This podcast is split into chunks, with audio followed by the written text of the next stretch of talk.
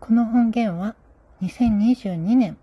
1月28日金曜日に収録したものです。最後までお聴きいただけますと幸いです。ごきげんよう、こんにちは。早野ひろとでございます。今回は今私が困っていることをまだ解決していないこと解決できていないことを取りためていきます。どうぞよろしくお願いいたします。えー、私が困っていることの発端は、今からおよそ4年前、えー、2018年にまで、えー、遡ります。えー、大阪メトロの御堂筋線梅田駅のエスカレーター、あ南改札のエスカレーターですね、えー、上り方向のエスカレーターなんですけども、えー、いつも通り、えーえー、使ってい,、まあ、いたのですが、あ後ろの他のお客さんからあえー、体、そしてカバンを、私の持っていたカバンを蹴られる、体を蹴られる、そういったことがありました。あ他にも、えー、他の路線の様々な駅で、えー、駅、そしてエスカレーターで、駅のエスカレーターおよび、えー、エレベーターですね。で、えー、暴力、暴言を受けるということがありました。あこのことはあ、駅員の方、そして鉄道警察隊の方、あそして、えー、警察にも相談したことがあるんですけども、お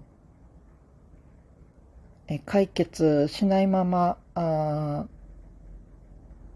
え私自身精神的な負担で、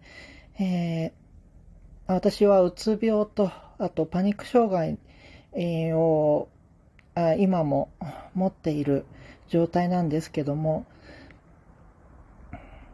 えーえ2019年の3月に、えー、路上で、えー私自身パニック障害の発作で、えー、倒れ込みまして、えー、まあ、その当時、えー、どうすることもできない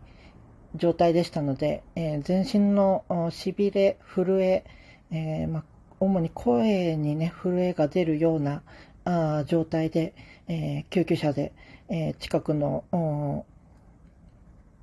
え病院まで、えー、搬送されまして、えー、まあ、内科的なああ症状というのはなかったんですけども、おまあ、精神科の方に通い、まあ、続けていたんですけども、おまあ、いろいろと、おまあ、鉄、主に鉄道ですね。鉄道の駅構内であったり、あとは、あ商業施設とか、まあ、そういったところで、えー、暴力、暴言、えー、を受けることがあ2018年から2019年にかけて、えー、多々ありまして、えー、結果的に精神的なあこう負担があ増した状態で、えー、相談しても、こう、解決の方向に向かわなくて、えー、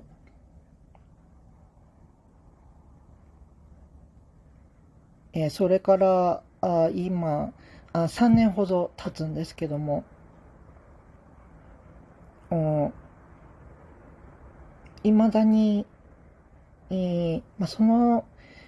まあ、暴力暴言を受けた当時よりは少しは良くなったような気はしますが、あえー、不安が払拭されるほどの改善には至っていないというのが現状です。実際、今、鉄道警察隊の方、駅員の方、そして、えー、まあ、商業施設の方にお話しすることもあれば、あ伝えるという、お話を伝えるということもあれば、あまあ、警察との対応もお願いした次第なんですけども、お解決に至らず、えー、まあ、それ以降、まあ、それ以前にもね、こう、列車内で、こう、まあ、結構、まあ、差別とか偏見とか、まあ、そういったところで、こう、不快な思いをすることが多くって、えー、今の私は、あ電車、あバス、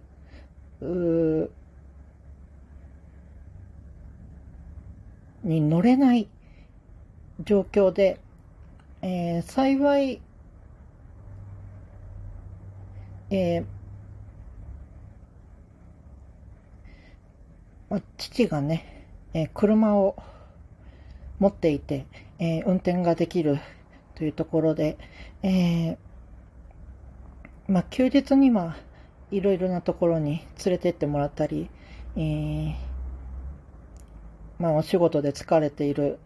状態でもね、いろいろなところに連れて行ってくれて、え、そそのあたりすごく助かってはいるんですけど、ただ、まあ、私、今好きな人がいて、えー、好きな人に会いたいと思っても、こう、会えない。それも、新型コロナウイルスがあろうとなかろうと、会いに行けないという現状がすごく辛くって、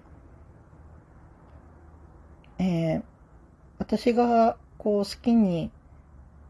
移動するとなると、まあ、徒歩かタクシーを呼んで、えー、目的地に行くしかないんですけど、おあと、まあ、お薬、えー、飲んでるね、精神科のお薬の影響で、えー、自転車とか、あ車とか、あまあ、免許を取ったりとか、運転をしたりということが、あでえー、お薬の関係でね、できない状態なので、えー、どうしても、こう、まあ一度自宅から一番近くのギャラリーまで片道徒歩1時間ぐらいかかるんですけど、音楽を聴きながらあ往復したこともありました。うん、すごくう辛くってね、